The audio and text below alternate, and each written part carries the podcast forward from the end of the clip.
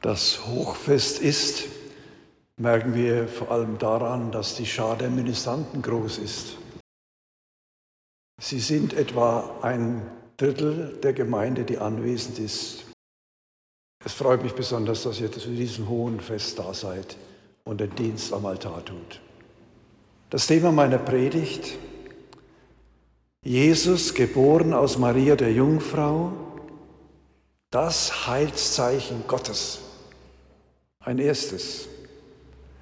Gott selbst gibt ein Zeichen. Viele Menschen wünschen und erhoffen sich ein Zeichen Gottes. Wie viele Menschen bitten um konkrete Dinge wie Gesundheit, Frieden in der Familie, eine gute Partnerschaft oder den Frieden in der Ukraine. In der heutigen Lesung hören wir von dem seltenen Fall, dass Gott selbst ein Zeichen anbietet. Durch den Propheten Jesaja lässt er dem König Ahas ausrichten, er bittet dir vom Herrn, deinem Gott, ein Zeichen. König Ahas ist sicher kein spitzfindiger Theologe, er ist eher ein mittelmäßiger Politiker, der sich auf nichts festlegen und alle Optionen offen halten will. Und darum auch seine scheinheilige Antwort, ich will um nichts bitten und den Herrn nicht auf die Probe stellen. So viel hat der König nämlich verstanden. Das göttliche Angebot bedeutet für ihn auch eine Verpflichtung. Wenn er Gottes Wort ernst nimmt, dann nimmt auch Gott ihn ernst und nimmt ihm beim Wort. Das ist für den König Ahas zu viel. Und darum windet er sich mit dem scheinbar frommen Argument aus der Affäre, er vertraut lieber seinem diplomatischen Geschick als Gott.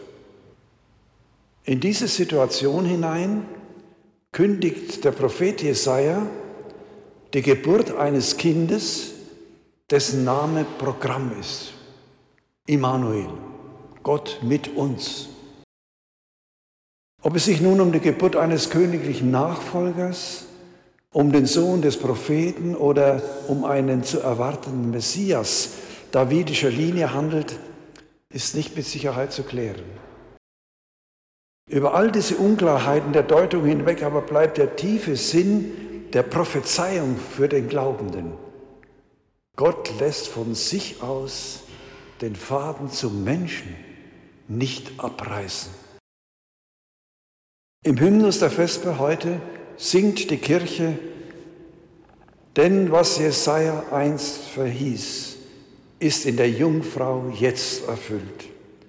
Was Gabriel ihr kundgetan, das wirkt in ihr des Höchsten Kraft. Kommen wir zum zweiten Punkt der Predigt. In Jesus ist dieses Zeichen Gottes Wirklichkeit geworden. Das verkündete Antwortgesang die zweite Lesung aus dem Hebräerbrief und das Evangelium. Nicht mehr geopferte Tiere stehen für die Hingabe des Menschen an Gott, ist ja ein ungeheurer Fortschritt, sondern sein menschgewordener Sohn, der Gott und Mensch zugleich ist.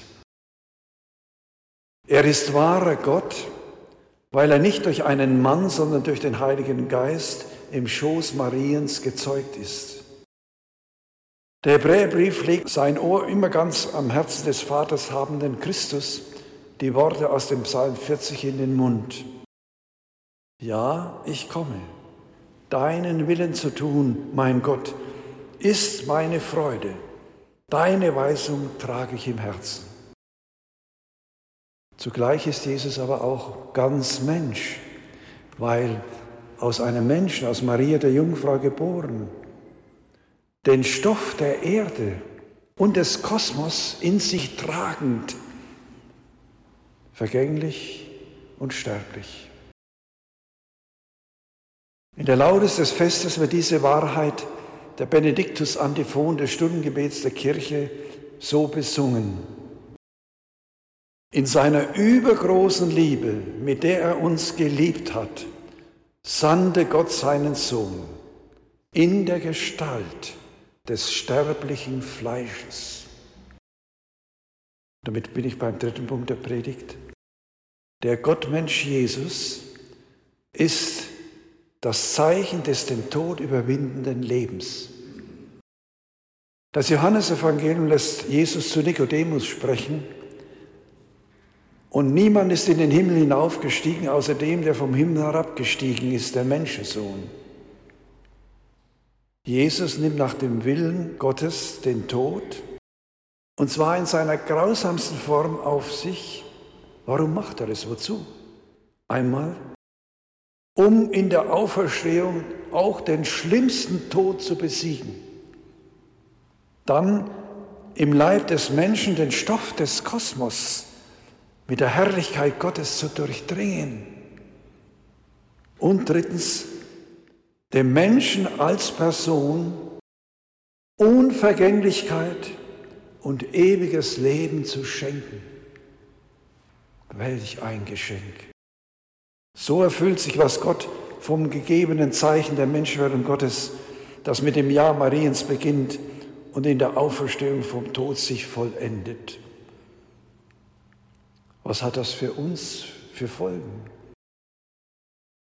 Nicht wiedergeboren in ein irdisches, wie heute so viele denken und meinen, sondern neugeboren für das neue, unvergängliche, ewige Leben bei Gott.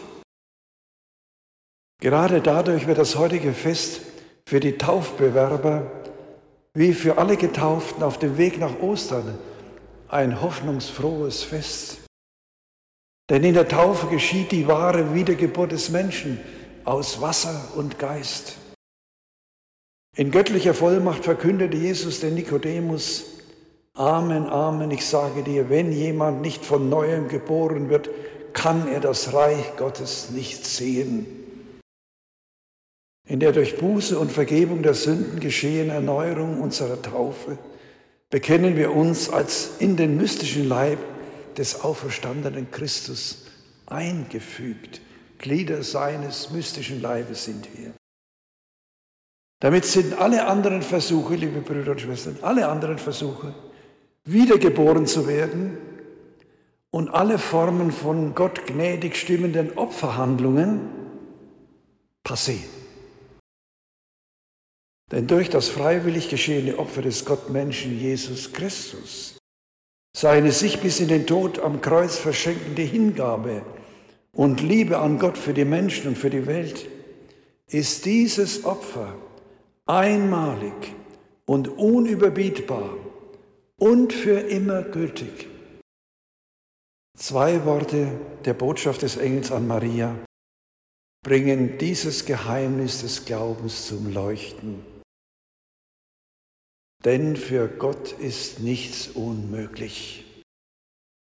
Und seine Herrschaft wird kein Ende haben.